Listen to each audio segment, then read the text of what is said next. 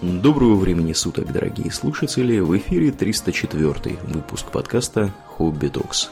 С вами его постоянные ведущие Домнин и Аурлиен. Спасибо, Домнин. Итак, наконец-то мы, Домнин, с тобой покончили с вопросами, которые нам прислали к 300 выпуску.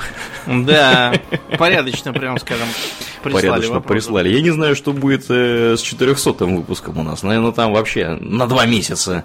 Там придется привлекать помощников, видимо, да. чтобы за нас разъясняли все. Да, да, да пресс-секретаря какого-то нанимать, чтобы он там строчил ответы. Ну что, слушай, ну серьезно, целый месяц. У нас 4 выпуска получилось. Как-то как мы тут Я это, смотрю, да, к 400 придется, может быть, даже вживую встречаться и проводить пресс-конференцию. Да, да. Ну, это как бы не решает проблему хронометража, я тебе скажу по секрету. Да. Да, ну так, собственно, о чем мы сегодня-то выступать будем? Раз мы вопросы кончились. Угу. О близком и родном, а так сказать, молодцеватом и холодцеватом. Так а именно о традиционных жилищах, в которых, mm. в общем, предполагается жизнь большинства фэнтези-персонажей. И не только. И не только, да. Ну и наши предки, в которых тоже обретались, в том числе. Причем самые разные предки. Вот у нас в России страна многонациональная. Мы постараемся, если не все, то многие виды национальных жилищ традиционных охватить сегодня хотя бы краешком. Угу. Потому что традиционное жилище это вообще такой очень интересный срез. Они указывают сразу и на то, чем занимаются люди, живущие в этой области, какой у них уровень технического развития, насколько им доступны металлы, какой у них уровень э, разнообразных ремесел, да, э, какие у них есть производства, насколько они продвинуты в смысле мануфакторизации, то есть разделения труда и механизации. Вот это все очень хорошо можно отследить по жилищам э, всевозможным. Наши самые дальние предки были охотниками и собирателями. То есть э, у них не было постоянного места жительства вообще. Ну, то есть они тусили, э, так сказать, кочевали туда-сюда, а вот как все да. съедят в округе, начинают все перемещаться. Угу. Да, они начинают перемещаться. Этим же, кстати, диктовалось то, что войн как таковых тогда еще не было. Потому что просто любой конфликт было легче решить, откочевав подальше, а не усугубляя его. Это потом уже после неолитической революции там началось всякое. Но, тем не менее, даже при таком образе жизни всякие укрытия бывают полезные. И поначалу их делали просто в виде шалашей, так называемых. Шалаш это что? Это берутся фактически ветви и сучья дерева уже с листвой, потому что это временное жилье. Угу. Вот, и укладываются в такой вот маленький домик под которым можно переночевать, не опасаясь, что сверху будет капать дождь, или там сверху будет капать э, с листьев деревьев всякое, или что сверху будут падать всякие личинки и тому подобное. А это, между прочим, проблема. Вот когда вы разводите костер в лесу, э, старайтесь его... Во-первых, старайтесь вообще не разводить костры в лесу, начнем с этого. Особенно в условиях жары. Да, а если уж так вышло, что вам разводить костер, не разводите его под ветвями дерева, особенно хвойного, потому что у них нижние ветви всегда мощные. И сухие а, чаще да, всего. Да, это будет означать, что ваш э, суп или что вы там варите в костре, будут валиться личинки насекомых и сами насекомые, которые окуриваются дыбом. Mm-hmm. Теряют это сознание и падают вам в суп. Да, а кроме того, в некоторых регионах было принято делать такие шалаши, знаете, не на самой земле, а на возвышении от земли. То есть там подыскивалось такое удобное место в дождевом лесу, где можно на нижних ветках деревьев устроить нечто вроде такого э, навеса с настилом, да, и на нем ночевать. От Для этого, чтобы а, это от змей, это от, э, потому что внизу всегда сыро в дождевом лесу в определенные сезоны. Ничего не поделаешь. Угу. Да, ну а также змеи и пауки, потому что вот э, те, которые, э, допустим, в пустыне устанавливают палатку, они думают, что в пустыне никого нету, а потом, когда они оказывают, включают свет, оказывается, что в палатку набежали орды пауков и скорпионов. Ну, просто потому что там тепло. Mm. И светло. И вот сидят такие, смотрят. Да. Что это вы свет да, включаете? Как mm-hmm. бы. А вам чего надо здесь? Поэтому некоторые, да, граждане сразу эту палатку обливают бензином и сжигают. Но нас интересуют не такие примитивные, конечно, жилища, а нечто уже более постоянное, начиная с э, электрической революции. Самым первым из постоянных жилищ были вовсе не пещеры, как это принято полагать почему-то. Ну как почему-то? Потому что в пещерах действительно находятся всякие там рисунки наскальные, остатки от всяких там пиршеств и всякого такого. Но почему они находятся в пещерах, а не находятся на полянке рядом с пещерой, Аурлиен? Ну, потому что в пещере просто тупо все сохраняется лучше. Это Конечно, пещера. да. Потому что на этой полянке уже все давно сгнило, смыло и так далее. А в пещере там ничего не происходит. Там это может храниться и тысячелетиями. На самом деле пещеры были таким, знаете, скорее вариантом. Опа, нам повезло, рядом есть пещера, давайте устроим там временное капище. А в целом народ жил в так называемых землянках, и потом уже, когда слегка продвинулся, в полуземлянках. Землянка это тупо яма в земле. Если повезет, ее можно даже не искать, а просто найти готовую яму от чего-нибудь. Вот, допустим, от э, свалившегося дерева, да?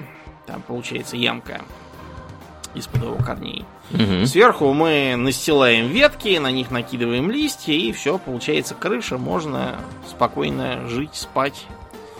Вот, и как бы считать все это за жилье. Полуземлянка это уже нечто более продвинутое, а предполагает, что мы умеем строить сколь-нибудь э, продвинутые шалаши на поверхности земли. То есть мы все еще живем в яме, но при этом над ямой мы надстраиваем самые настоящие стенки.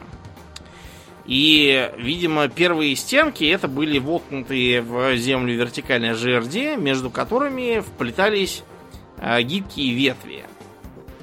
Эта технология, между прочим, жила вплоть до 20 века и местами жива до сих пор. Просто уже не для, не для полуземлянок. Да, а сверху крыша, на которую наваливались э, еловые лапы, ветки деревьев с э, листьями, а постепенно доросли до такой мысли, что надо туда э, накидывать сено или солому. Получались соломенные крыши, которые, в общем, типичны для такого, знаете, стереотипного фэнтези поселка там или хоббитов каких-нибудь таких. Да, в общем, с этим, конечно, все было прекрасно, за исключением того, что жить э, в таких жилищах хорошо в очень умеренном климате, то есть очень узком таком промежутке, скажем так. А вот если мы живем с вами не в приятном умеренном климате, а где-нибудь, допустим, в Месопотамии, так. Как бы нам так быть? Потому что Месопотамия это такое, безусловно, прекрасное место, где плодородная земля между Тигром и Ефратом, и климат, в общем, ничего, зима не морозит. Но вот, э, увы и дерево как-то... То есть не сказать, чтобы его совсем нет, но и так, чтобы из него целые прямо терема городить, тоже не скажешь. Что делать? Тут нам приходит на помощь э, саман. Саман это э, такой э, примитивный материал, из которого делаются глинобитные дома. То есть это фактически глина. В смеси вы будете смеяться с навозом. Даже так? Угу. Прекрасно. Почему с навозом? Вот как бы странно, да, для остального человека, зачем э, из дерьма делать что-либо? То есть понятно, что многое на свете делается из дерьма и палок, просто по определению, но как бы древние-то они, казалось бы, жили в таких величественных городах, они из дерьма. А потому, понимаете, в чем дело? Чтобы сделать из самана, то есть необожженного, необожженного материала глиняного, подходящие э, стены, нужно, чтобы там был какой-то связующий элемент. Вот, например, в Ветхом Завете пишется, что евреев стали египтяне изнурять работами, заставлять их резать солому и замешивать ее в глину. На самом деле это была тяжелая работа только с точки зрения кочевых евреев, потому что как бы для кочевника сама вся идея изготовления кирпичей это полный маразм. Кто будет жить в каменных домах? Все нормальные кочевники живут в шатрах, а не в каменных домах. Ну, напридумывали тут глупостей каких-то египтяне Да. эти. Ну так вот, почему они замешивают именно солому? Потому что солома это такой эм, структурирующий элемент, который не позволяет необожженному кирпичу расползаться просто самому по себе. То есть что-то вроде арматуры такой. Да. Легкой. Ну, вот, да, когда вы армированное какое-нибудь там стекло, да, или железобетон видите, вот это примерно как э, арматура в нем. А навоз хорош тем, что скот ест что? Скот ест фактически ту же самую траву. Поэтому в навозе от скота этой самой травы непереваренной будет полно. Причем непереваренная будет именно вот эта вот жесткая целлюлозная основа, да, которая скелет Мгм, для мгм. растений. То есть то, что, собственно, нам и нужно.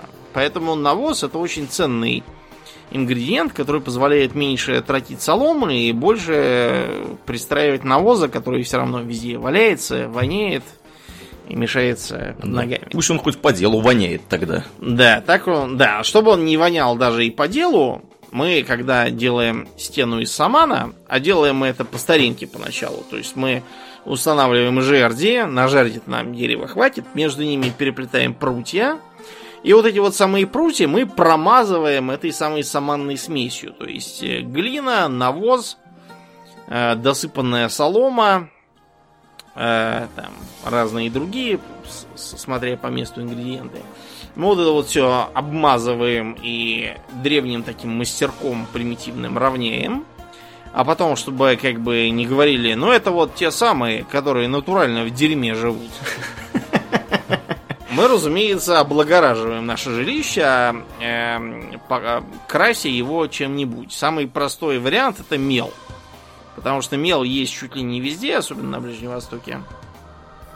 И мы этим мелом все белим. Точно так же белили и на территории Средиземноморья мелом, и на территории Южной России, кстати говоря, тоже. Угу. Тут у нас возникает следующий вопрос. Понимаете, саман, э, он всем прекрасен, э, только тем, что он не держит, э, к сожалению, воду. То есть, если прольется дождь, то наш саманный дом тут же перекособочит, и все это завалится к чертовой матери. Жить нем будет нельзя. Поэтому на Ближнем Востоке до сих пор там местами все это используют. То есть делают эти вот стереотипные, знаете, как там мультики про Ладина все видели, да? В советском фильме про волшебную лампу. Там, правда, Багдад в советском фильме выглядит как какой-то кишлак, честно говоря. Ну, собственно, и является, скорее всего, кишлаком. Снимали Ну, где-нибудь. да. Мгм. Снимали, видимо, в каком-то кишлаке. Но, в общем, да, получаются такие вот домики, знаете, которые м, выглядят, по сути, как такие приглаженные белые кирпичики. А, интересен такой момент, что а, у них помимо э, как бы крыш, которые являются де-факто еще одним этажом, просто на который надо выходить, там, когда солнце перестанет печь. Туда, значит, выходят, садятся за столиками, курят кальяны, там, пьют кофе, смотрят на закат, все такое. Это же самое распространено, между прочим, в Испании, потому что мавры-то они даром не проходят. А также местами в Мексике. Это называется асиенда. Такой домик. Вот у него на крыше обязательно дол- должно быть такое вот типа веранды. Ну, мне кажется, это много кто делает из средиземноморских товарищей. Я такое в Греции видел. Ну, они там все, они миром мазаны, Да, поэтому. да. Мгм. Вот. А, интересно, что эти дома старались сделать как можно более как бы плотными в течении, то есть их делали многоэтажными изначально. А почему не сделать проще? Почему не сделать один большой дом, как бы первый этаж, чтобы был только? А потому что если дождь прольется, пусть он льется на как можно меньшую площадь крыши. Мгм. Тогда он меньше нагадит. Вот, и поэтому старались сделать дом вот так вот повыше. Э, Архи, э, как бы, а- а- архи... Квинтэссенция всего этого можно видеть в Йемене. Там прямо пятиэтажки натуральные. Да ладно, саманные? построены. Да. Ничего Там себе. каждый этаж занимает одна семья, как бы одна квартира. Они, правда, из-за того, что каркас-то примитивный, они выглядят немножко, знаете, как конические такие домики. То есть на наши пятиэтажки не очень похожи. Тем не менее, натуральные многоэтажные дома, да, стоят уже бог знает сколько лет. А связано это с чем? С тем, что м, саманный дом, конечно, не слишком прочен, но зато его очень легко ремонтировать. И чтобы его было ремонтировать еще легче, у него изначально остаются снаружи а, монтажные балки. То есть, когда вы видите какой-нибудь там фильм про Ближний Восток, вы удивляетесь, почему вот дома у него из стен торчат какие-то палки все время.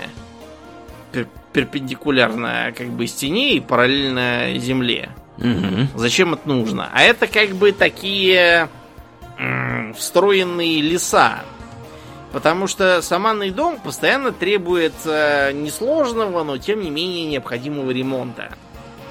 И вот эти вот палки, они нужны, чтобы не э, городить каждый раз леса до небес, да, дерево-то ценное, а чтобы одни и те же палки использовать каждый раз, на них кладется две доски, и все, леса готовы.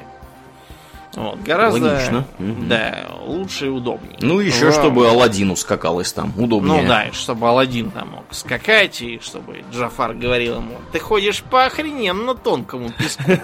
И когда он провалится внизу, тебя буду ждать я. А более того, я вам скажу, в эм, а, Assassin's Creed, вот когда вы играете, вы могли видеть так называемые а, малкафы. Малкаф это нечто вроде такой башенки, причем башенки очень характерной конструкции. Вот те, кто играл в Ассасина, если они вобьют в Google Малкаф, они сразу поймут, о чем я. Это такие башенки, у которых как будто бы нет никакого разумного назначения. То есть у них нет окон. Не похоже, чтобы в них были какие-то жилые помещения. И непонятно, зачем они вообще нужны. Видите ли, Малкаф это действительно не жилое помещение, это просто такая вытяжная труба. Это вытяжная труба не для печки, это вытяжная труба для вентиляции. А если у дома есть молкав, значит в нем есть, или по крайней мере был когда-то, колодец свой внутри в подвале. Мгм. И таким образом воздух холодный из колодца за счет тяги из этого самого молкафа он протягивает через весь дом, и в доме даже в жару прохладно. Вот это, кстати, умно придумано. Это да, это вообще очень умная мысль. Она до сих пор прекрасно действует в некоторых местах.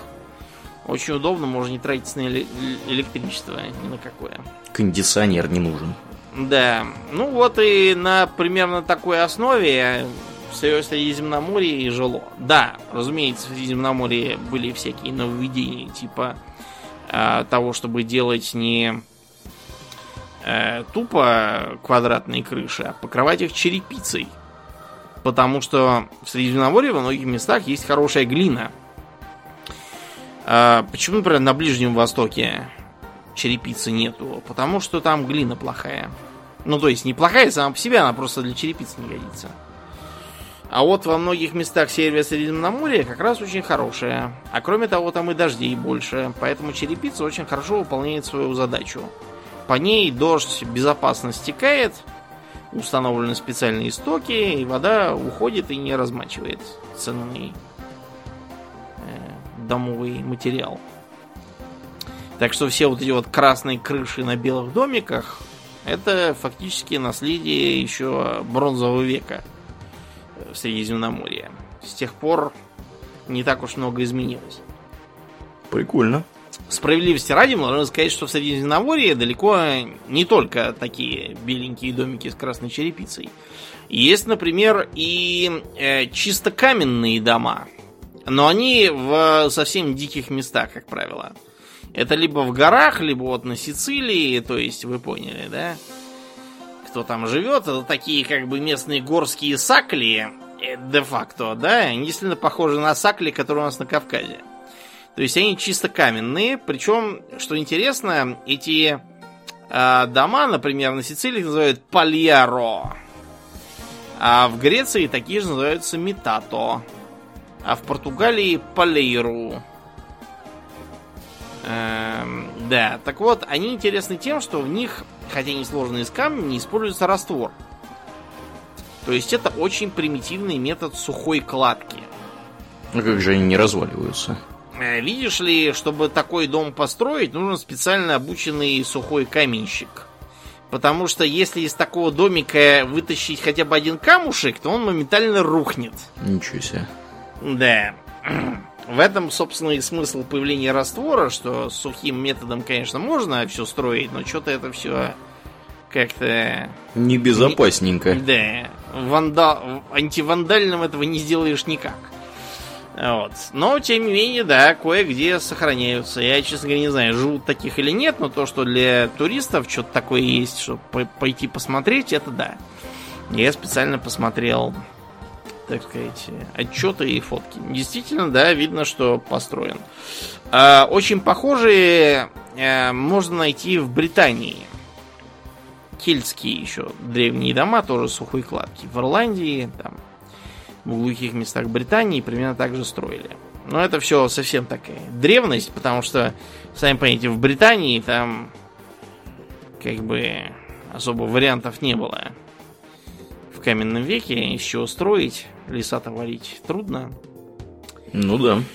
Да, ну давайте мы все-таки перейдем немножко к чему-то близкому и родному, потому что всякие пальхейру, да, глинобитные хижины, всякие осиенды, это все прекрасно, но нам-то как бы надо что-то близкое и родное, чтобы... Чтобы березки. Да, так сказать, березки, окушка поймать в речке, так сказать.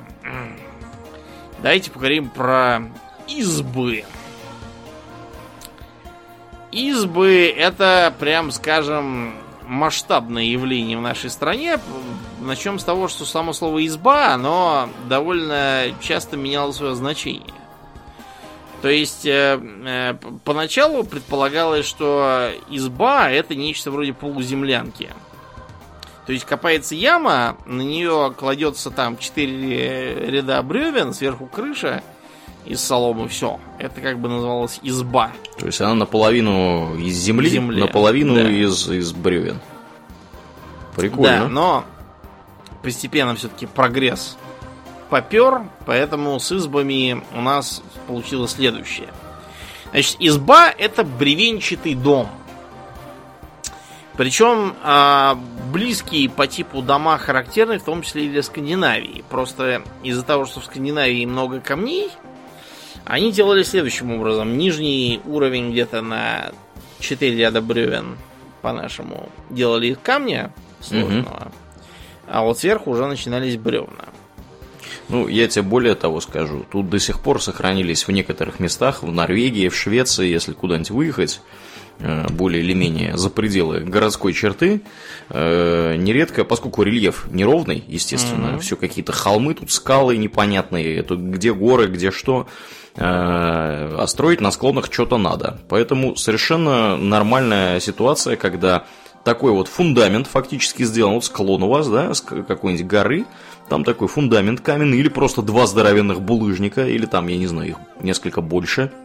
Вот, а уже на них как бы лежат сверху, собственно, эти самые балки, пол и так далее. То есть все это продувается, конструкция это снизу, вот, и деревяшки лежат уже, собственно, самые, сами вот эти балки и пол, они лежат вот на каменном основании.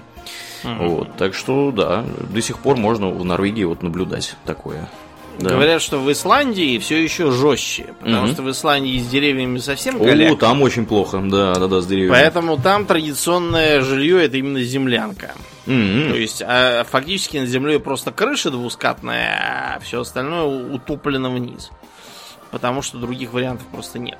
Да. Но- Но справедливости ради надо сказать, что, конечно, это традиционное исландское жилище, а не, современное Ну, исландское разумеется, жилище. да, современные ирландцы, да, живут Исландцы. в нормальных домах, да. Да, да, да. да. Мгм. А, да, так вот, вернемся мы к избам. Так вот, Аурлиан, у тебя э, дача, она из бревен как бы состоит? Дача у меня не из бревен, но у меня из бревен есть э, баня. Баня. Да. У тебя есть замечательно, да. Ну, баня, давайте спишем на то, что баня это традиционное строение. Мгм. Вот, как бы наследие предков, все такое. А почему же ты, собственно, не из бревен, а, собственно, дачу ты имеешь? Потому что геморройное это занятие, бревна эти нужно где-то брать, их там нужно обтесывать правильным образом, э, укладывать их правильным образом нужно. Более То того, есть- да, мгм. Мгм. Проще говоря, у Орлена дача дощатая. ну типа то я тебе более того скажу, она э, это сборно-щитовая, да, да, да, Да. домик сборно-щитовой. То Э, есть ра- рационали- рационализация такая. Но Ну, типа де-факто, как бы, скажем, что это дощатая. Ну да, да, в целом да. Мгм. А, внимание, вопрос. А почему же вот во времена там Ильи Муромца да Алеши Поповича, почему же действительно не сделать такую же рационализацию? Почему не сделать э, дощатые дома? Зачем за бревнами-то возиться? Ну, а доски-то как делать? А Чем вот пилить-то? как бы да, тут получается такая проблема, что доски делаются как? Эм, э, у нас, например, по документам э, 18 века можно отследить развитие э, пильного дела в России, потому что внезапно у нас э, до 18 века пильного дела не было вообще никакого. Ну, что, То в есть- принципе, логично. Пилораму не изобрели еще никакую. Ну нет, пироламу, пи- пилораму уже изобрели, просто нам еще не завезли и не объяснили, зачем ее надо использовать. То есть у нас Петр Первый, когда он съездил там в Голландию, он же там пахал э, работником, плотником, бас, как это называлось. как там. краб на галерах. Да, работал как краб, да. Да. Вот, и он там всякого насмотрелся, и когда приехал, сказал, так, все, мы устраиваем пилорамы, чтобы там была мельница, и пились деревья, но, понятно, скоро сказка сказывается, да не скоро дело делается, поэтому, когда при Елизавете, его дочке, Мгм. Э, стали разбирать, сколько у нас пилорам, пилорам этих самых, оказалось, что ни хрена. Ни одной нет. Да, и все, все по новой пришлось начинать, потому что это дело такое. Да. Э, нельзя сказать, чтобы досок э, в принципе не существовало до Петра Первого, да? Просто доски делались по методу Робинзона Крузо. Ручная работа.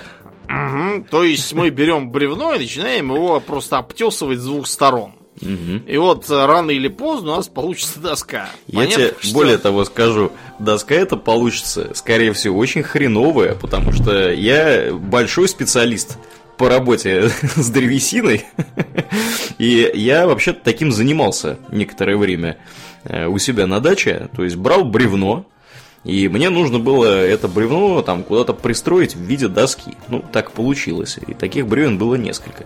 Так вот, не каждое бревно, во-первых, вам подойдет. Во-вторых, вы, скорее всего, не сможете, даже если у вас руки растут откуда надо, э, не сможете сделать сразу таким образом, чтобы у вас доска была прям вот, все поверхности этой доски были параллельно друг другу. Она, Да. скорее всего, у вас будет выходить спиральной. То есть, Ну. да, у вас получится не параллелепипед, а получится что-то такое, Чёрт знаете... знает что. Да, близкое к произведениям абстрактного искусства. Да. Вот, я учился плотницкому ремеслу у Урлиена, поэтому я его слова вполне подтверждаю. Да. Мы с ним там изрядно всякого порубили, построили, там и заборы, и навесы, и еще Ну, там справедливости ради, заборы мы строили, конечно, из готовых досок.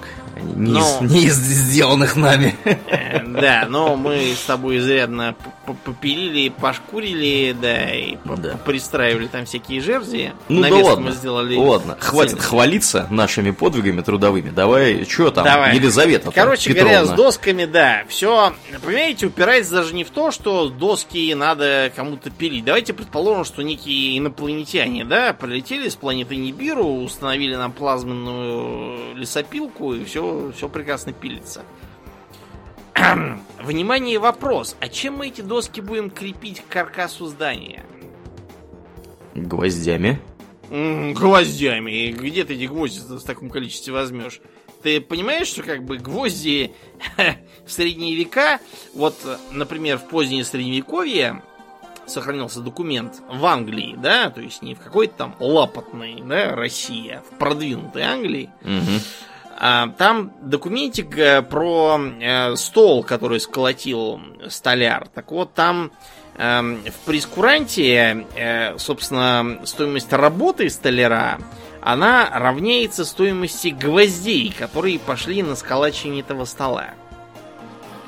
Ну, То естественно, он гвозди- туда з- набил много гвоздей лишних. Нет, да? гвоздей он набил как раз не лишних, просто потому что гвозди-то делались э, штучно. То есть это вот сейчас гвоздь для нас это Ну, э, конечно. просто штампованная, да, фигня. Да, из тогда их железа. ковали, это ж понятно. А тогда же, да, их, они ведь такие были клинообразные, да, гвоздики из трех, трех или четырех сторон. Четырехгранные, да, да, да. мгм. Вот, то есть это каждый гвоздь нужно было геморроиться и отдельно выделывать. Стоили таких бабок, что когда вам говорят, что вот там в Кижах собор построен без единого гвоздя. Надо понять, что собор строил без единого гвоздя не потому, что он решил такой э, я построю этот собор без единого гвоздя. И все такие challenge accepted.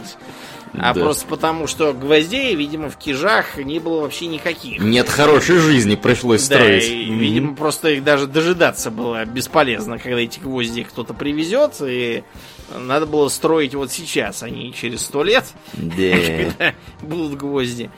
Поэтому, да, доски это все, знаете, совершенно другой уровень, это не про нас. Давайте заниматься бревнами. С бревнами какой плюс? Эти бревна можно действительно без единого гвоздя вязать. А, э, нам для, для этого нужно что делать? Нам нужно вырубить в них чаши. Чаши это вот эти вот самые выемки по краям бревна, которые позволяют ему укладываться в сруб. Мгм. Э, И пытливая народная мысль, э, чуть ли там не десяток этих. Я, я уверен, что гораздо больше, потому что если поискать по регионам, там еще что-то найдется. Я нашел что-то около десятка из самых э, распространенных вариантов, которые, между прочим, используются и сейчас. Это именно позов вот этих? Да, пазов. М, То есть э, самый э, как бы простой вариант, который у, тебя на даче Мгм. в бане использован, это рубка в обло или в обло. Я, честно говоря, не очень понимаю, как В обло. Да, сказать, Рубка в с- Мгм. стазевна и лаей. У тебя баня. Есть, например, вариант в охряб.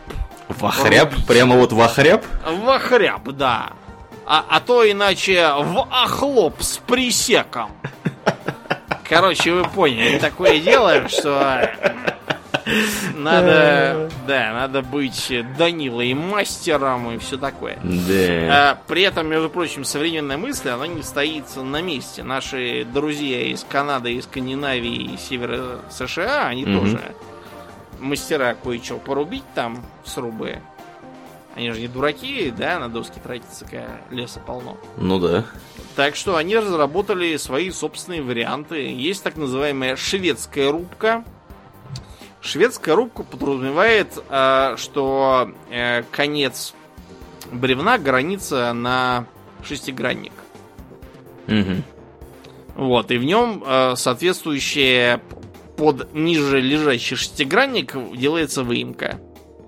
Получается очень э, современно на вид. М, Прикольно. Да. Прикольно. А канадцы, они такие более брутальные, у них такой какой-то эм, рационализаторский э, есть э, эм, душок, то есть они э, стесывают часть бревна сверху на клин, а потом в нем делают небольшую выемочку такую. Они утверждают, что так сильно экономится работа и древесина.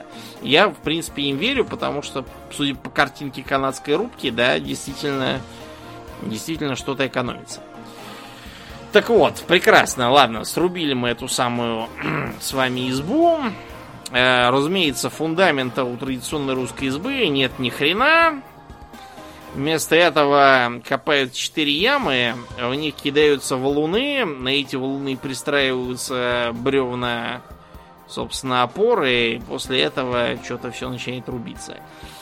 Все это очень примитивно и в случае неудачи начнет плясать, но зато в случае удачи не начнет плясать, поэтому поэтому использовалось вот так вот. Эм, да. Эм, э, постепенно начались всякие идеи на тему того, чтобы такое еще сделать под углами, и даже возникла мысль взять э, пеньки от хороших крепких деревьев, предварительно, разумеется, спиленные для этого и высушенные, и подставлять их под э, углы избы. Особенно это популярно в Финляндии, в Карелии и вообще вот на Поморском севере, поэтому эм, избушка на курьих ножках, это вот оно самое и есть, ребята. М-м, Да. Прикольно. На самом деле, ну, как бы тру-избушка это даже не жилой дом, это сруб-склад. Он ставился специально на очень высоких э, сваях, внизу которых вот этот самый пенек с корнями выкорченный. э, чтобы зверье всякое не добралось и не затопило при паводках. Но принцип такой же. Так вот, э, следующей мыслью была заваленка. Э, Признайтесь, когда вы читали всякие там русские народные сказки, вам после них очень хотелось пойти и посидеть на заваленке. Ну да, есть такое выражение, да, вроде как. Да, я вот когда был маленький, я все думал, блин, я вот в деревне сейчас, да, летом. Где а заваленка заваленок, да, ни хрена нет, я не могу посидеть ни на чем со вкусом. Одни садовые скамейки. Понаставили тут. Да, хипстеры. зава- Мгм. Короче, кончилось тем, что за заваленку я стал считать просто э, бетонный э, фундамент, который поднимался рядом с э, стеной пристройки и сидел на нем. Благо там проходили трубы парового отопления, и как раз было очень приятно сидеть. Но, разумеется, в избах ничего подобного не было, а были самые натуральные заваленки. То есть это эм, такое, такая как бы присыпка к стене на уровне полуметра, да, высотой, Так. присыпается землей э, и э, таким образом изолируется пол. Потому что пол у избы земляной. Пол этот, разуме- разумеется, заливается водой, и утаптывается, так что он, конечно, не такой земляной, как на улице. Мгм. Он довольно приятный земляной, он ровный земляной, но все-таки он холодный, к сожалению. И вот, чтобы эту холодность его избыть, собственно, ставится заваленка по периметру избы, и она не позволяет э, морозу пол совсем Мгм. захолаживать. Ну, в этом же есть э, наверняка и минусы. Так, наверное, собственно, стены гниют веселее. Увы и ах, да, гниют, поэтому, да, там приходилось... Вот, эм, ты слово «кондовый» слышал? Да. А, видишь ли, эм, как бы кондовые это вот эти вот бревна, э, на которых покоится сама изба, да? То есть, если такое вот кондовое бревно вынуть, то она вся посыплется. Мгм, мгм. Так что по замену вот этих вот самых кондовых бревен там была целая школа мысли, специалисты и все такое. Поэтому, когда мы сейчас говорим, что что-то кондовое, это означает, что оно вот такое вот въевшееся, да, в фундамент, и если его изв- извлечь, то все, кранты.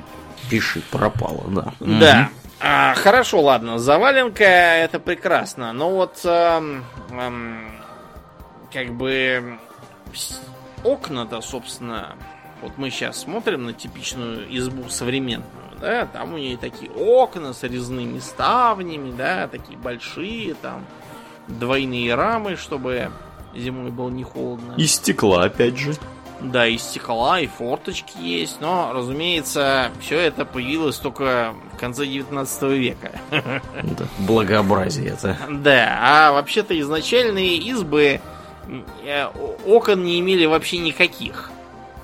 То есть у избы единственным источником света был дверной проем. Причем дверь как таковая к нему не прилагалась. Да. Вот, и вот э, жили как-то вот так вот э, в темноте, да не в обиде. Ну, лучины же, наверное, были всякие. Да, разумеется, чтобы освещать это, жглись лучины. Лучины это колотые березовые такие древесные, я даже не знаю, как их назвать. Но лучина есть лучина, да? Ну, да. да. Берешь, берешь поленца березовое и колешь его на тоненькие такие щепочки длинные. Вот получаются лучины. Эти лучины вставляли в специальную э, лучинодержалку, я забыл, как она правильно называется, и если ее подпалить, то она будет, э, с одной стороны, довольно долго тлеть, достаточно ярко, ну, для тлеющего древа светить, и при этом почти не коптить. Это очень ценно, потому что, к сожалению, все остальное, что горит в этой избе, оно коптит со страшной силой. А, видите ли, в чем дело? Когда нам показывают а, всяких там русских богатырей, да, которые лежат на печи, да едят калачи. А, это все собачий бред, дорогие мои друзья. Потому что русские печи в том виде, в котором э, они нам всем известны по картинкам и всяким там сказкам, да, это все сравнительный новодел, надо вам сказать. То есть э, э, нечто похожее начало распространяться с Северной Руси где-то веку к 12 но э, в основной массе изб типичной печью была так называемая курная печь.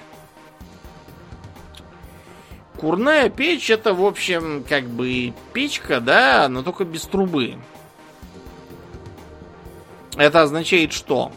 Это означает не только то, что в ней будет менее задорно гореть огонь.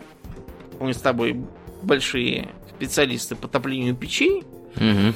Вот, поэтому знаем, что чем выше труба, тем лучше тяга, и чем все это веселее веселее горит. Горит, да, естественно. А курная, я так понимаю, она открытая. То есть все коптится прямо внутрь. Да, избы. то есть у нее это, это просто как бы развитие так называемого очага. Вот, например, в э, Европе, да, очаг довольно долго оставался очагом.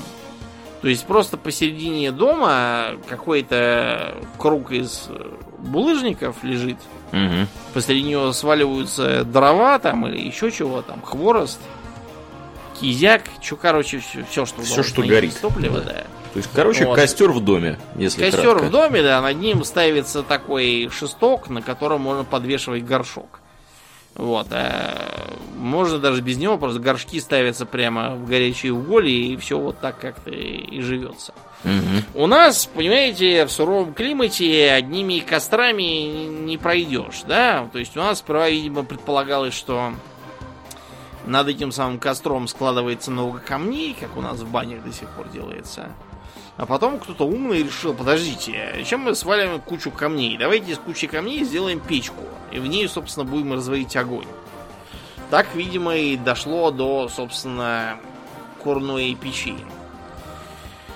Э, проблема в том, что курная печь, несмотря на то, что она была очень энергоэффективной, потому что камень-то он долго греется и долго остывает, и очень хорошо обогревает окружающее пространство, чтобы не дать дуба, пока вокруг минус 30.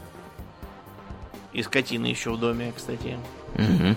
Попахивает. Но она, к сожалению, здорово чадит, да, то есть даже к попахивающей скотине начинаешь относиться с пониманием после того, как ты подышишь угарным газом. Это точно, да. Чтобы от угарного газа избавляться, ну, самый тупой вариант, просто чтобы он в двери выходил.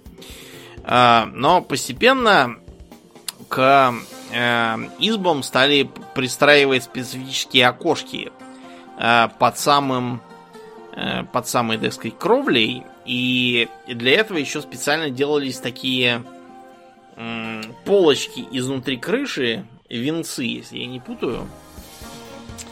А, они были уже зачем? Затем, чтобы сажа оседала на них и не опускалась вся вниз. Mm-hmm.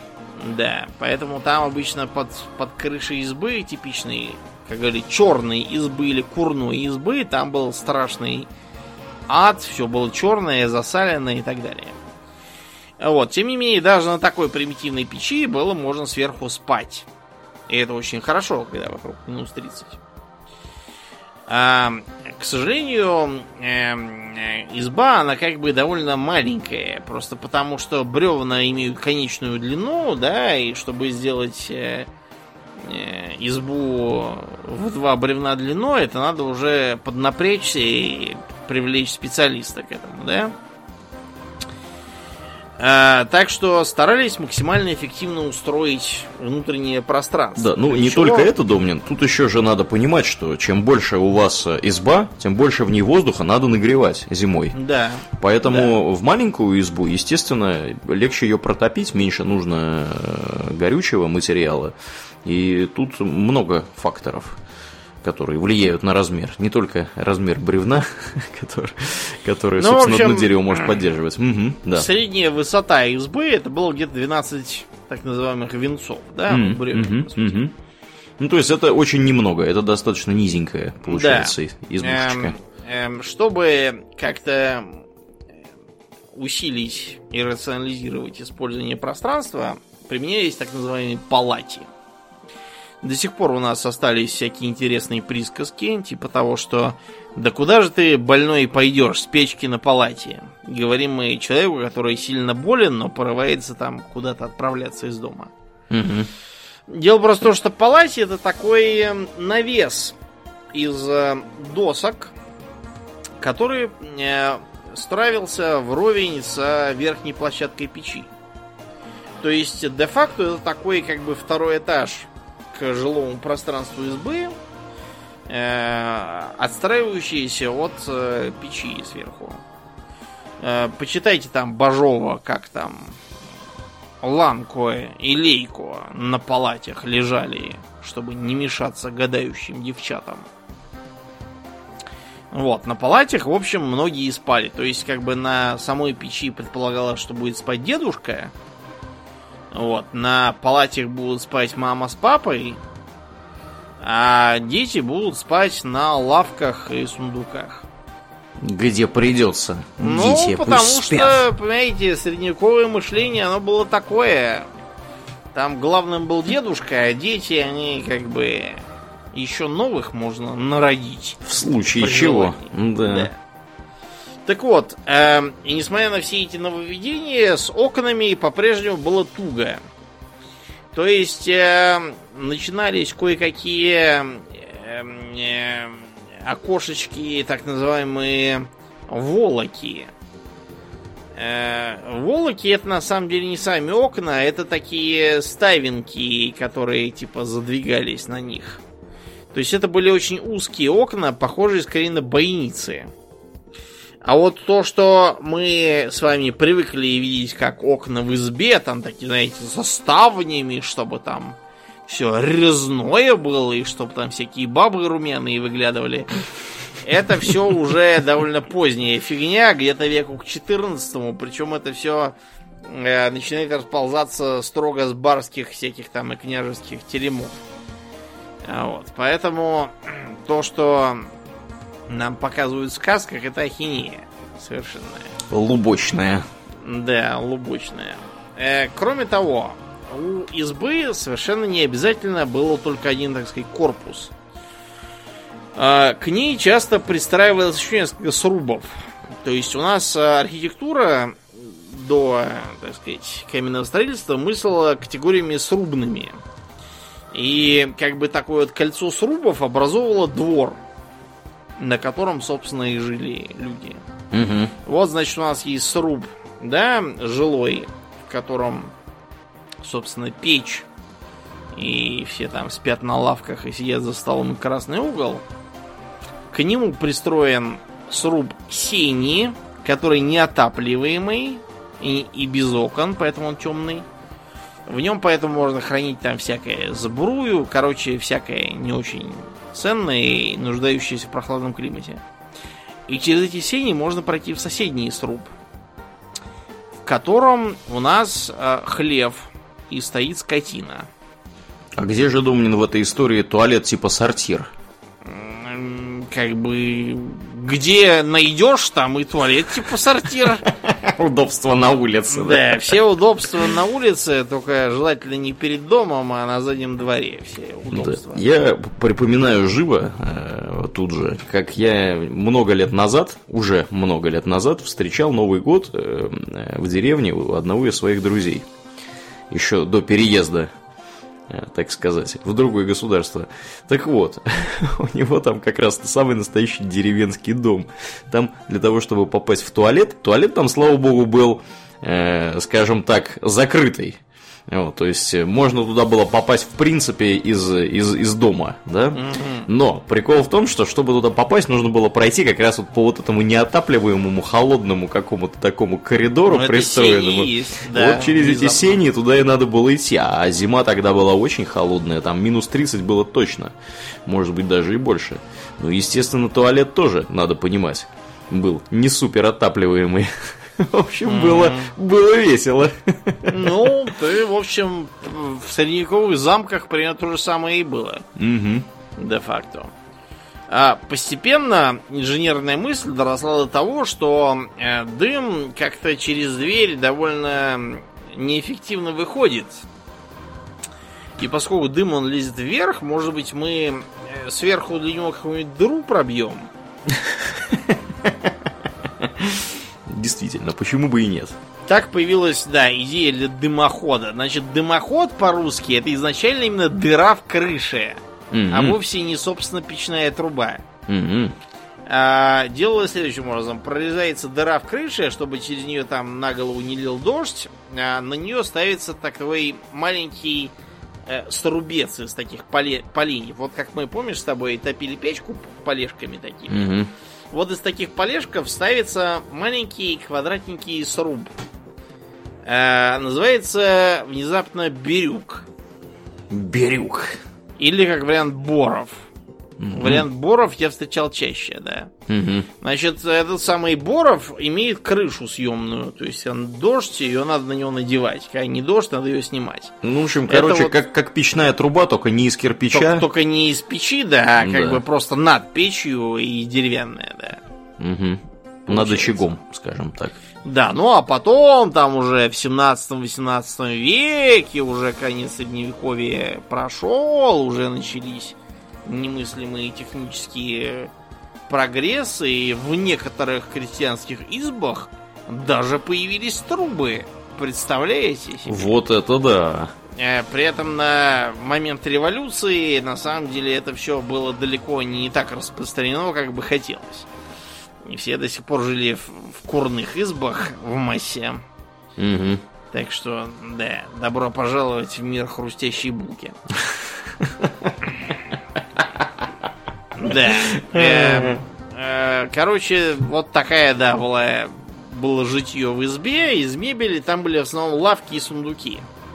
То есть э, на них предполагалось, что днем сидят, ночью спят. Э, там высокий стол это типа для еды, к нему эти лавки пододвигаются во время общего обеда, там деревянной ложкой все едят и так Мгм. далее. Мгм. Все эти прелести, ну вот э, примерно так. А окна, разумеется, если они и были, то были летом просто пустые, как на Кубе Мгм. в Гаване. А зимой их просто наглухо закрывали ставнями. Э, Вариант демисезонный их можно было затянуть бычьим пузырем. Для этого нужно, естественно, его сперва отнять у быка. Ну да, но на самом деле в деревне это не такая большая проблема, там как бы Хватает. хватает Желающих. пузырей. Он, конечно, долго Доноров не живет, пузыря. все-таки он Мгм. биологически гниет, но это да, это лучше, чем ничего. Короче, вот так как-то это все у нас на севере, да, было бревна, курные избы и тому подобное. Но вот если мы двинемся на юг, Вот пока ты на юг не двинулся, я буквально свои 5 копеек вставлю э, про шведскую избу немножко. м, давай. Которую я имел удовольствие наблюдать в музее народов Севера. У нас тут в Стокгольме есть такой Нурдийский музей, называется. Э, Здоровенное здание, оно как раз э, посвящено скандинавским странам и тому, как тут люди обитались длительное время. И у них есть э, очень хорошая экспозиция, она постоянная, если вы вдруг в Стокгольме окажетесь. Я, кстати, очень рекомендую этот музей к посещению, он такой очень любо- любопытный, скажем прямо, чтобы посмотреть, как люди живут. Так вот, у них, собственно, есть экспозиция по поводу того, как люди жили, начиная, по-моему, то ли с 15 то ли 16 века и заканчивая там серединой 20-го. Ну, там 70-е, 80-е, всякие стулья языки, там последние экспонаты. Вот, и так далее. Так вот, собственно, начинается там как раз э, экспозиция с избы. Они, то есть, затащили самую настоящую избу, э, крестьянскую, затащили ее в музей. Вот. Она очень небольшая, э, можно в окна заглянуть, посмотреть. Э, не помню, там застеклены окна или нет, скорее всего нет. То есть они просто, подозреваю, открытые стоят. Вот. Там такая вот какая-то небольшая, то ли печечка, не помню я, то ли еще что-то. То есть это уже что-то такое более продвинутое, конечно, там не открытый очаг, но я так подозреваю, все-таки 16 век уже. Вот, сколько ж можно. Э, и э, действительно из мебели там, то есть, во-первых, она, что бросается сразу в глаза, она очень низкая, сама вот эта избушка. То есть там находиться можно, э, скажем прямо, ну, если вы рослый человек, вы, скорее всего, будете биться головой об потолок. Mm-hmm. Вот. Но не будем забывать, что в средневековье вообще-то люди такими рослыми не были. Да. Вот, прямо говоря, а кроме мало того, там... кушали. Да, мало кушали, многие болели рахитом в детстве, вот, и вообще, как бы, богатырским здоровьем не отличались особо. А особенно, как бы, люди, которые были неблагородного происхождения, то есть благородные еще могли там метр семьдесят, метр восемьдесят какие-нибудь мегагиганты быть. Вот, а остальные э, из-за, собственно, недостатка питания, особенно крестьяне, они, конечно, были очень-очень такого маленького росточка подавляющем Помнишь, мы с тобой были угу. в замке Хохостровец? Да, были мы там, И там да. был доспех на местного коменданта. Да. Мы подумали, что он детский. Хочешь к этому сказать? Нет, наоборот. Комендант был гигант даже по нашим временам, а по тогдашним, видимо, комендант был человек казался гора. титаном. Просто каким-то, который, который, видимо, крушил там да. одним махом семерых по белахам да, просто Я уже представляю его себе там, знаешь, с булавой вообще, без щита, без всего, просто размахивает, идет перед собой, от него разлетаются, да. как это, Саурон в «Властелине да, колец». Ну, такой, да. For Karl Franz, for Sigmar. И такой всех крушит. Да. Так что бывали, конечно, всякие, но да, средний рост был, да, да. маловат маловат. Ну так вот, и поэтому, собственно, потолок в этой избушке очень низкий.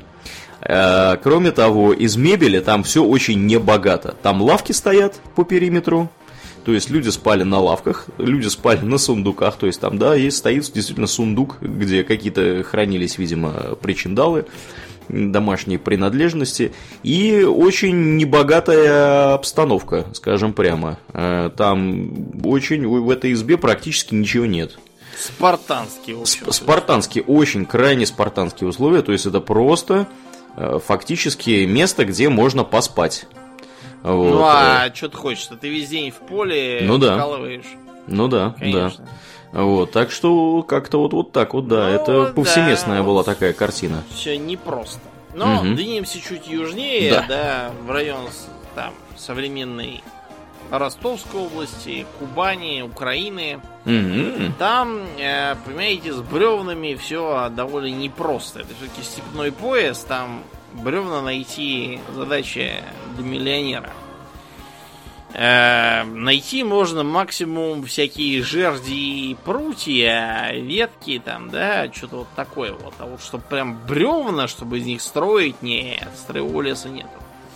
Поэтому мы возвращаемся к методике ближневосточных государств и вкапываем, значит, жерди по углам, а между ними еще жерди потоньше, между ними вставляем прутья, и все это обмазываем толстым слоем самана. То есть глина, солома, навоз. В общем, делаем дома опять же из дерьма и палок. Благо, коров там у нас в степи столько, что хоть целые города так строй. Угу. А вот, климат благоприятствует, то есть, если вы попробуете в Подмосковье строить из дерьма и палок, то вас очень быстро разочарует местный сырой, достаточно болотистый регион. Вот, а где-нибудь там под Харьковом, под Курском, под Воронежем тоже можно попробовать. Вот это вот как раз самое оно. Ну и опять же, чтобы не казаться живущим в дерьме, вам надо это все выбелить мелом, и получится хата-мазанка. Вот, для украшения на белых стенах рисуются синим и желтым такие цветочки. Вот я, например, когда бываю в деревне Темничи, в Брянской области. То есть, э, а как, в последний раз ты там был, мне кажется, лет 20 назад, не меньше. Я не надеюсь, сильно подозрительно. Я надеюсь, что да, это. Ты это, просто это... так, так лихо начал свой, свой рассказ. Я когда бываю в этой деревне, ну, ты там не бы, был уже давненько. Первые, первые 20 лет я бывал регулярно. Да. Вот, и мне было интересно то, что дома построены из силикатного белого кирпича, но при этом у них обязательно а, из э, как бы синих и желтых кирпичей выложен обязательно цветочек на. Mm-hmm. Mm-hmm. То есть э, народ как бы не забыл, и хоть он не живет больше в домах из дерьма и палок, но цветочки, хоть и на кирпичах, а все равно делает. То же самое я, кстати, видел в городе Шклове в Беларуси. Тоже в кирпичных домах, да? Да, тоже белые кирпичные дома, и при этом вот эти вот выложенные прикольно. из кирпичей такие синие-желтые цвет цветуечки. Угу, прикольно. Наследие такое. Короче говоря, э, чем хороша вот эта саманная хата? Хата, в отличие от избы, прекрасно приспособлена для летнего зноя. В ней как раз в летний зной очень прохладно. Вот, у нее обязательно соломенная крыша. У северной избы крыша из теса или дранки, а вот у хаты крыша либо из соломы, либо из камыша. То есть, например, это, это иногда называется очеред, а вот мой батька говорит, что у них это называлось черед просто. То есть камыш с озера. Угу. Вот, и камышом этим самым, собственно, крыши покрывались. А, комнаты внутри у хат называются коморами. Коморы. Коморы, да. Э, комора это вообще как бы, может быть, и отдельный какой-то сарайчик тоже. Помнишь, как у Гоголя было, что там... Да что ж такое там, один уже полчаса выгребает э, из печки уголь своей трубки, и другой зачем-то побежал за комору, если уж хотите слушать, так слушайте. Угу. Вот коморы там была именно э, сарайчик. Но внутри хаты коморы это именно комнаты. То есть э, хаты можно было по богатству поделить на однокоморные, это совсем маленькие бедные, угу. двухкоморные это получше, и трехкоморные это прям такие богатые хаты. Надо вам сказать. Трехкоморная хата у него. Да. Посмотрите. А угу. печки там при этом, что интересно, были не такие, как на севере, а более низкие. То есть э, печки были, конечно, не прям вровень с кроватью, но и не такие, что надо прям сильно забираться наверх. То есть что-то такое, знаете, среднее между нашей традиционной печью и вот китайской печью типа Киана. То есть более низкий. Палати в хате тоже вроде как не наблюдается. А в остальном похоже, в общем, на, э, на двор северо-русской избы, только что эм, из-за того, что на севере это все из бревен, поэтому все квадратное. А вот э, в степной зоне многие маленькие строения, типа комор или, допустим, птичника, где куры живут, делали нарочно круглыми. Ну, просто вбивали там 8 кольев оплетали все это прутьями, обмазывали глиной, получался такой сравнительно круглый домик. Mm-hmm. Очень удобно и гораздо лучше ложиться, так сказать, в планировку участка. Преимуществом э, круглых домиков, кстати говоря, является еще и то, что в местностях, где у вас нету естественных складок местности, защищающих от ветра или каких-нибудь лесов, э, такие дома хуже, так сказать, повреждаются ураганным ветром. То есть они просто, просто более устойчивы для воздействия воздушных потоков. Да. Примерно так же строились, например, и молдаваны. Вот, и в Румынии тоже много кто. И даже, допустим, в Словакии, в Венгрии можно найти, и в Сербии что-то подобное тоже есть. Там, в общем, все это простирается далеко. А, чуть и восточнее, на Дону, где всевеликое войско Донское. Там угу. донцы, как обычно, все по-своему переделали. У них очень интересная конструкция получилась дома, которую они назвали курением по своей казацкой привычке.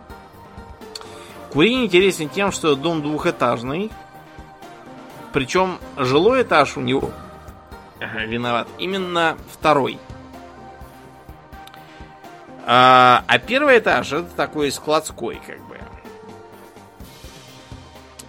То есть первый этаж делается из самана или в более поздней эпохе из саманного кирпича. Ну, проще говоря, из необожженного кирпича, из глины и соломы. Угу. А вот э, над ним ставится деревянный э, этаж, который для жилья. И у него есть э, круговая такая веранда. Так. Которая, да, открытая, да, по, по периметру. Она называется балясы. Балясы? Да, балясы. Я уж не знаю, почему именно балясы. Может, потому что там балясы надо точить на веранде языками. Да, вероятно. Не исключено, да. Мгм. Вот, и внутри, что интересно, э, донской курень разделялся на женскую половину и мужскую половину, а между ними была так называемая зало, Зало. то есть как бы гостиная вроде того. Мгм, мгм. Вот. Э, при этом обязательно, чтобы женская была слева от входа, а мужская справа от входа. Э, я вам скажу вот что, дорогие друзья. Эта конструкция очень подозрительно напоминает степную юрту. Просто исполненную, так сказать, на постоянной основе. Вот. Более, в более с- с- с- солидных материалах. Да, Да. это все казаки нахватались у степняков просто. И вот эти вот то, что женская половина слева, мужская справа, а по центру вот это вот, это все юрта обычная. Да. Юрта обычная. Стандартная. Стандартная, да. Ну ладно, давайте что-то мы все опять же ударились в молодцеватое и холодцеватое. Давайте ответим на вопрос, почему же вот у нас не как в Европах, Мгм. где вот эти вот домики такие, знаете, с белыми стенами и вот этими вот а, прямыми и косыми балками, и такими окошечками резными, и красными черепичными крышами, и все там такие, э, все там такие прямо милые, не то что у нас все. Значит, э, типичная э, такая вот условно европейская, как у нас в башке это все прописано, эм, архитектура называется фахверк. Фахверк. Ja, genau. Мгм. Вот. И, как это ни странно, дома эти тоже строились из дерьма и палок. Да. Универсальные материалы. Вообще, да, надо вам сказать, что из дерьма и палок дома строят везде, только можно, потому что недостатка в дерьме и палках, э, наверное, ни в одной обжитой зоне нету, разве что там всяких пустынях, каких-нибудь совсем диких в Антарктиде, а в остальном, если чего-то и нет, то дерьмо и палки есть всегда. А, Короче говоря, фахверк это что? Это э, де-факто такая э, архитектура, строящаяся на деревянном каркасе из э, квадратных сечений балок, которые поддерживают распорки. Э, косые, соответственно.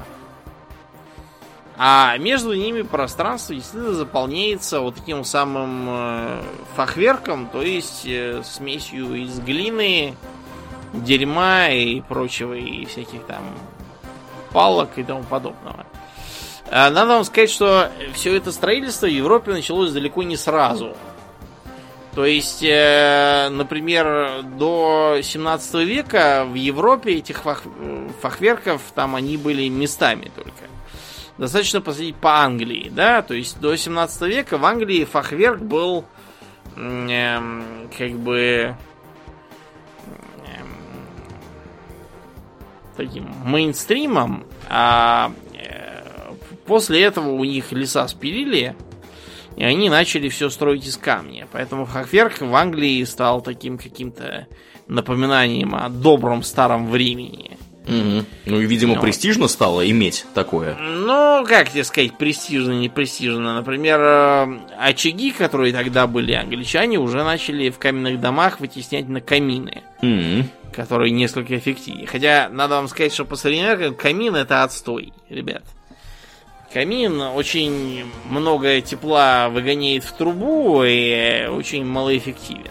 Ну, Если Домнин, хотите- зато если сидишь там с вискариком, смотришь в огонь, И говоришь, «М, послушайте, Ватсон.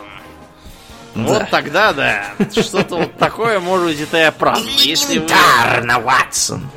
Да, если вы не, ск- не стремитесь говорить, что «М, на самом деле самого дела нет.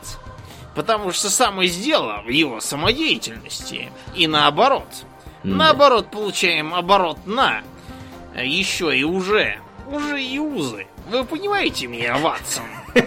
Да, Холмс, дайте-ка еще затянуться из вашей трубки. Да, если вы не стремитесь это косплеить, то, честно говоря, камин вам не, нужен. У меня вот на работе есть электрокамин, это очень хорошая вещь. А настоящий камин, от него не убытки. Короче, вот этот вот самый э, фахверк, это э, стереотипное европейское строение. В Калининграде у нас его косплеят, вот эти вот косые распорки и балки. Разумеется, там я уверен, что все устроено гораздо умнее, но внутри вот этих вот отелей, которые так построены, я, я в них жил просто по Мгм. работе. Там все довольно, знаете ли, верхненемец... э, извините, нижненемецкие. Все довольно аутентично, на мой взгляд.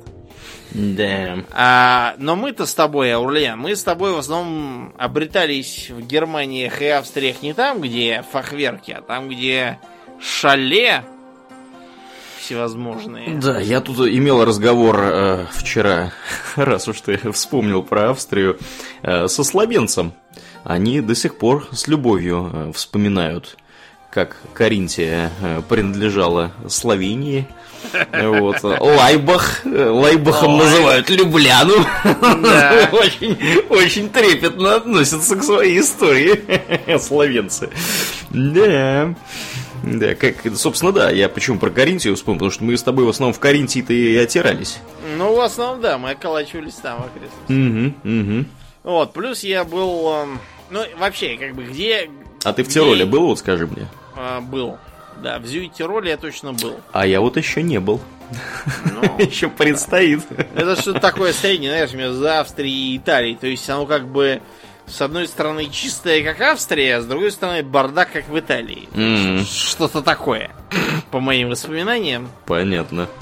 Короче говоря, значит, вот э, если вы заедете куда-нибудь в регион Зальцкамергута, да, как я когда был маленьким, вы обнаружите, что там довольно много вот таких вот около шалейных домов. То есть это дом с двускатной крышей, он деревянный чисто, то есть это не фахверк. Он деревянный чисто, но у него очень большая крыша относительно самого здания. То есть крыша это избыточно с нашей точки зрения. Мгм. Но а, с точки зрения жителей Альп, эта крыша прекрасна, потому что она позволяет дождям, которые там постоянно, и снегам зимой э, сваливаться по периметру от, собственно, дома и не мочить его. Ну да, собственно, соответственно, что- дом не гниет при этом. Да, излишнее мочение, да, оно приводит к тому, что дом поплывет и сползет к чертовой матери по, по горе. Мгм. Вот, низ у него обычно каменный. Это, опять же, суровая необходимость, потому что, значит, там все к чертовой матери э, покосится через два года. Да, ну и кроме того, в горах, сами понимаете, камня до черта. Мгм. В горах, как бы, если чего и дофига, так это камней. Да, да. В отличие от того, что там реклама говорит. Помните вот это вот, там, что люди искали в Альпах золото? Вот, А нашли. этих, идиотов. да. Шоколад Милка нашли? Да, но нашли там шоколад Альпенгольд, а А, потом точно, точно. к делу припутали каких-то там гномов, и кончилась этот... э, это Паноптикум этот. Рекламная кампания тем, что у нас все стали шутить, что Суворов, когда вел войска через Альпы, говорил «Вперед, чудо-богатыри, за мной! Бей гномов, отнимай у них шоколад!» Короче говоря, горячего шоколада я там нажрался на, так сказать, Всю оставшуюся жизнь. в да. этих шале. И я вам скажу действительно следующее. У них, во-первых, эти избыточные крыши, а во-вторых, у них такие деревянные терраски. А, вокруг каждого этажа. Этажей там может быть от двух до четырех, по крайней мере, то, что я видел. Может быть и больше, конечно. Угу. То, что я видел, как правило, было всякими домами, которые когда-то там обитались еще, видимо, при Кайзере многочисленной, ну, или там при, при императоре Франции Иосифе, Угу. многочисленной семьей, которая по тогдашним понятиям должна была жить вся с женами, и детьми, внучатами и прочим вместе, а потом как бы наступила глобализация, все разъехались по своим кондоминиумам и студиям, и старичью стало просто накладно платить налоги за все это дело. А старичье, оно же немецкое, практичное, оно просто взяло и превратило все это в пансионат. А это Нет. очень, очень свежий ход. Да. Ну вот и в таких вот пансионатах я жевал, наверное, раз 7 или 8 совершенно точно, а может быть и все 10. Кучеряво жевал Домнин. Ну, ты, ты, ты со мной тоже жевал, просто не в пансионатах, а в гораздо лучших условиях, поэтому я бы на твоем месте не жаловался на кучерявое жевание. Ты тоже жевал местами неплохо. Да, ну я все-таки надеюсь, что я не в последний раз с тобой был в Австрии. Но в мы каком мы году были? Да. В 2000 каком-то или в 99-м, я не помню, когда мы ездили, в 2000-м. Было, это было 20 лет назад, кстати говоря. Да, Да. представляете, вот как время-то бежит. А все как вчера, помню. Ну, как всё мы там как, да. тусили. Мгм, как крутили том. ручку дыбы в фолтере. Все вот как, прям. как, как мы прятались на, на лестничной площадке, ожидая, не взорвется ли сейф. Да, было и такое. Но, вообще-то, я планирую еще в Азию сгонять.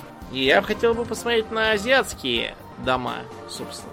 Да, а что у них там, кстати, раз уж мы об этом заговорили так внезапно? В Азии у нас доминирует Китайская Народная Республика, поэтому мы Да. почтим ее первой. Да, примерно лет уже, наверное, тысяч пять она доминирует, надо сказать. Да, ну, как бы, дело такое длинное, и э, не сильно меньше лет, чем она доминирует, доминирует и жилищный, так сказать, дизайн фанза.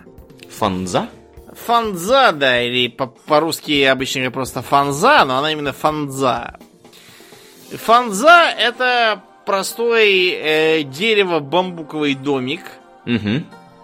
вот с двускатной крышей. Причем эта крыша обычно имеет э, характерные такие, знаете, загнутые низы и углы, потому что, типа, когда энергия ЦИ, там, с неба, чего-то там, и все это будет куда-то отражаться. В общем, все Да. это было М- давно... Мыльные и- пенки прямо вам в зенке.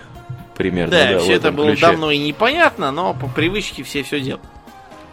Мгм. Вот. а, строилось все это из э, самого разного материала, не обязательно именно из дерева и бамбука тоже.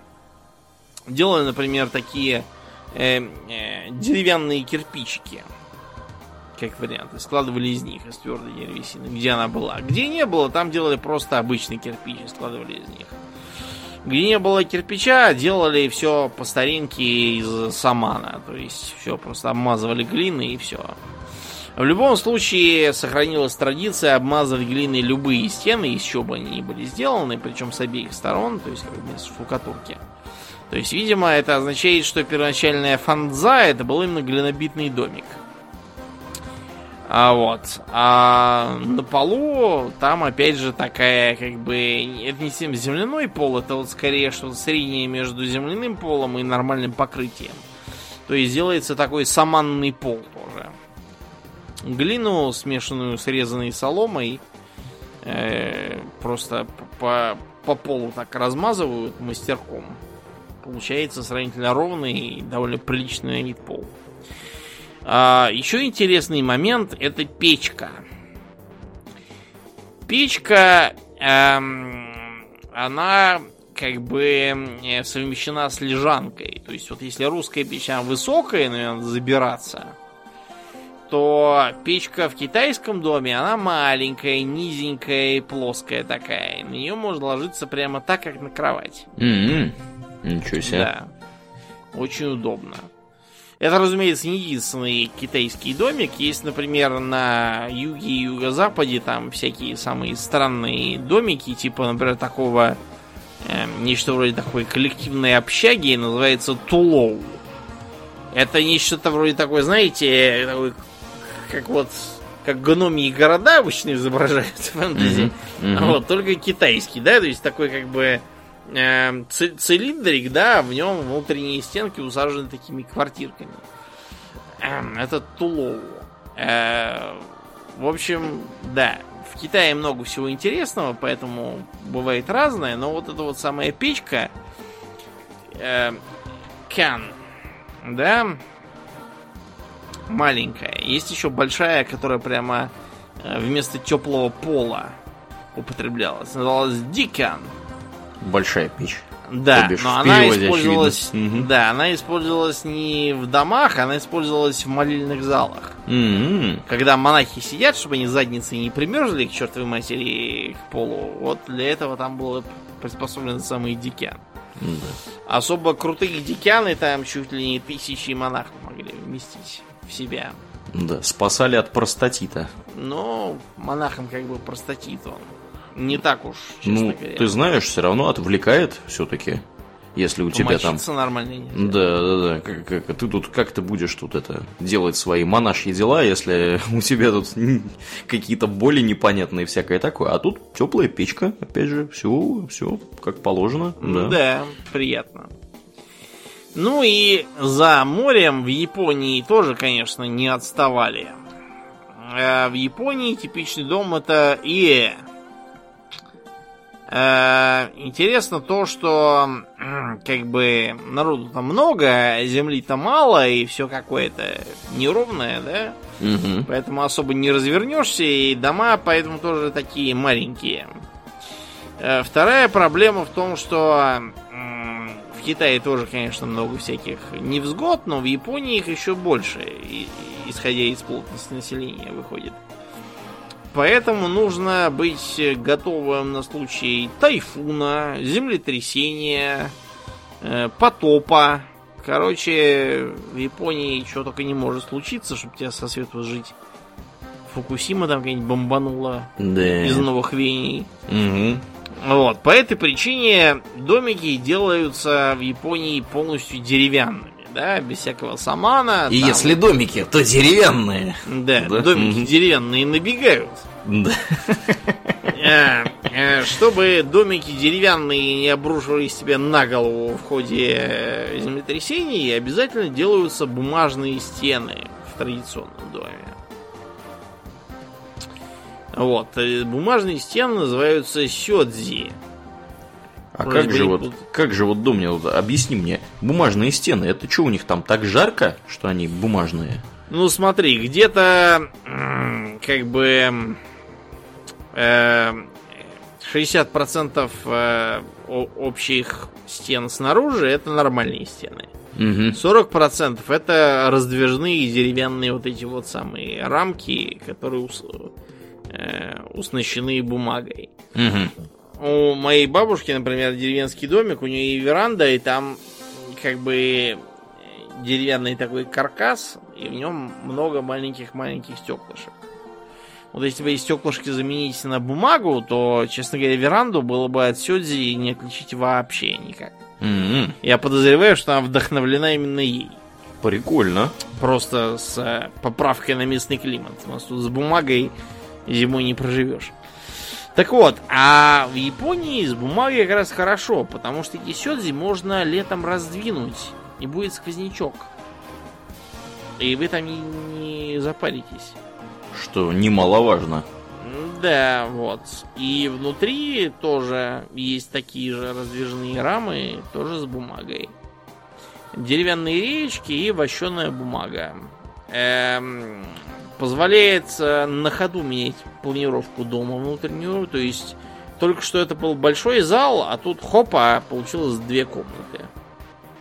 Или вот только что был коридор, а тут получился узенький коридор и три комнатки маленьких. И можно гостей положить. Очень удобно. А самое удобное, когда начнется, собственно, землетрясение или пожар, то можно просто сквозь стену бежать И никогда не ошибешься. В любом направлении. Рано или поздно выбежишь наружу и будешь в безопасности. Вот, вместо пола, разумеется, циновки татами, которые у них там в большом почете.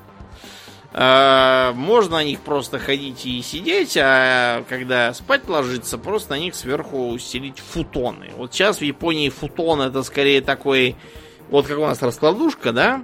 Угу. То есть, когда гости какие-то нагрянули там, из Казани приехали родственники, допустим. Вот и для раскладываешь раскладушку. Сейчас в современной Японии для этого есть футоны, то есть такой спальник, по сути, как туристический, просто на нем спят дома. Угу. Вот. А тогда футоны это были нормой жизни. Ты спросишь, подождите, а как бы а зимой-то как греться? Где же печка-то? Вот у китайцев есть этот самый кян. А, а у японцев что за печка? А Они японцев... в спальнике, что ли, спали? Ничего за печка. У японцев все сурово и по-самурайски. Ничего себе, вот это номер. То да. есть э, предполагалось, что как бы из э, очага вот э, такого если угу. нет очага, то можно устроить, если это богатый дом, там не очаг, а там такой как бы мангал делается керамический. Если в архе богатых, то даже металлический, представляете, мангал? Ничего себе. И вот в этом мангале, когда угли погорят, можете угли загрести там в такую, как бы, грелку керамическую и металлическую. Эту грелку можно взять с собой там в комнату и поставить. Вместо печки. Ну, вы поняли, короче, Япония страна небогатая. Была. Небогатая. Живем а... небогато, портхами окна занавешиваем. Да, вот это того. про них.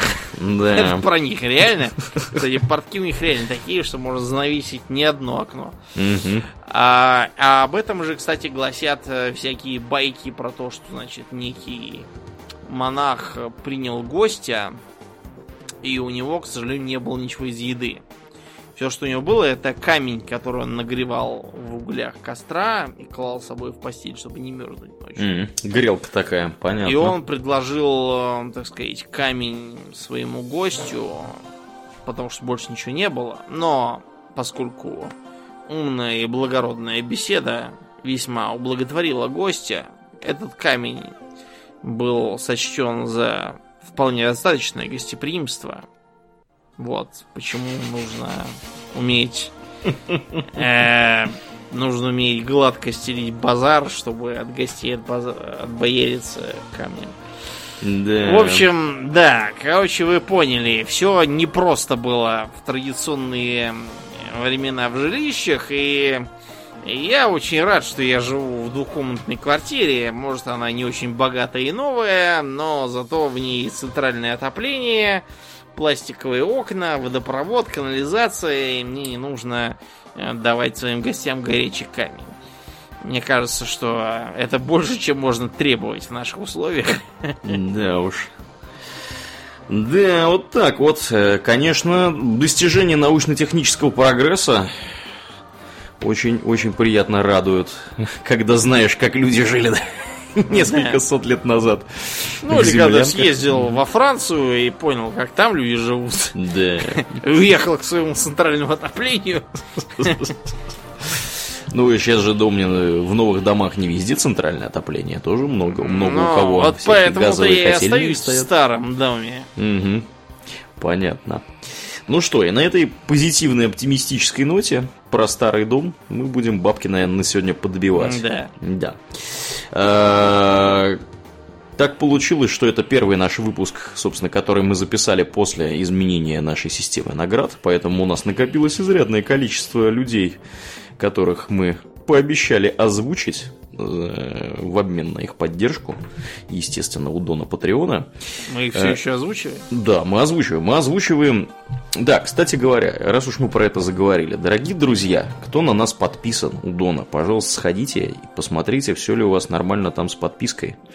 Э, приезжают ли к вам подкасты, и не надо ли вам там поменять что-нибудь. Вот. А потому что, по идее, все должно было пройти нормально, и у большинства людей все прошло нормально. Но бывают нюансы. Ну да, разные. мы как бы не можем отвечать за то, что там у Дона Патреона. Да, к сожалению, Дон Патреона иногда портачит. В этом случае, если что-то вам там перестало приезжать, мы советуем отписаться, э, взять ссылку на RSS, э, опять же, у того же самого Дона, подписаться заново, и чаще всего проблема чинится. Э, Если проблема не починилась, у нас у Дона Патреона есть небольшая статейка, написанная нами, опять же, как, что там вообще можно сделать по этому поводу, если что-то вдруг пошло не так. Посмотрите, она, в принципе, у нас там имеется где-то в списке. Некоторое время назад написано, недели две, наверное. Вот. Ну и, собственно, да, э, мы благодарны на этой неделе особенно, ну, не особенно, а вообще, в принципе, благодарны э, Ирине Яранцевой, Константину, комраду по имени СП Бекман, Бекхэм, Бекхэм, извините, Бекхэм, я уже это зачитываюсь тут. Э, Род, Рог Дим, э, спасибо и тебе. Алёше Карасикову, э, Саничу номер один, э, Урфинджусу, и, видимо, его деревянным солдатом, или кто там у него был. Энтураж, какой был у Урфинджуса, не помнишь, Домнин? Домнин куда-то делся. Э, да, э, также комраду по имени Заноза, э, Севе Апарину, Денису Губанову, Константину Бондаренко, Андрею, который пожелал остаться инкогнито, Денис Ламу и кто тут у нас еще? Мистер ТКС, видимо, аббревиатура какая-то, и Мирославу Бури... Буряну, Буряну. Мирослав, поправь нас, если мы не так сказали Да. твое имя. Это, кстати, Ты вот- уж меня прости, Мирослав, меня тоже постоянно, как, как бог черепаху Да, отделывают с фамилией. Ки- э, тебя даже с именем иногда отделывают. Помнишь, А, Кириллова да. того? Кириллов, да, я в Кириллов. Австрии Кириллов. В Австрии, ничтоже сумневшись, решили, что это такое русское имя. Кириллов, конечно, да. Было и такое. Мало ли что у этих русских бывает. Да. Ну, вы знаете, эти русские, и там Кириллолом называют в ЗАГСе кого-то. Э, Да, и всякое такое. Ну и особенная наша благодарность, благодарность улетает э, в этот раз Аделю Сачкову. Спасибо тебе большое, комрад, за твою э, мега, мега посильную помощь. Э, Опять же, мы призываем всех вступать в стройные ряды наших подписчиков у Дона Патреона. 270 человек не могут ошибаться, я считаю, которые Они уже с там. нами общаются круглосуточно в Дискорде, и Да. мне кажется, никто из них пока не пожалел. Да, и Мы некоторые даже телепатически общаются. Да, кстати, в, Discord действительно пускаем по-прежнему. Э, Поэтому, да, приходите, подписывайтесь, у нас там всякое интересное есть. Да, там народ уже успел даже без нас самоорганизоваться, там уже и про музыку, вот, вещают и про программирование, и про науку, и про жизнь за границей, Да. и да. шутки всякие постят, я просто поражаюсь за ними. Да, это очень-очень такое приятное комьюнити образовалось. Сообщество, да. поэтому приходите, будем рады, э, в принципе, всем, кто умеет себя вести в обществе, естественно. Да. Также, если вы слушаете нас в iTunes, пожалуйста, не поленитесь, найдите минутку оценить нас там, это здорово помогает подкасту приехать в подкастоприемники к другим людям.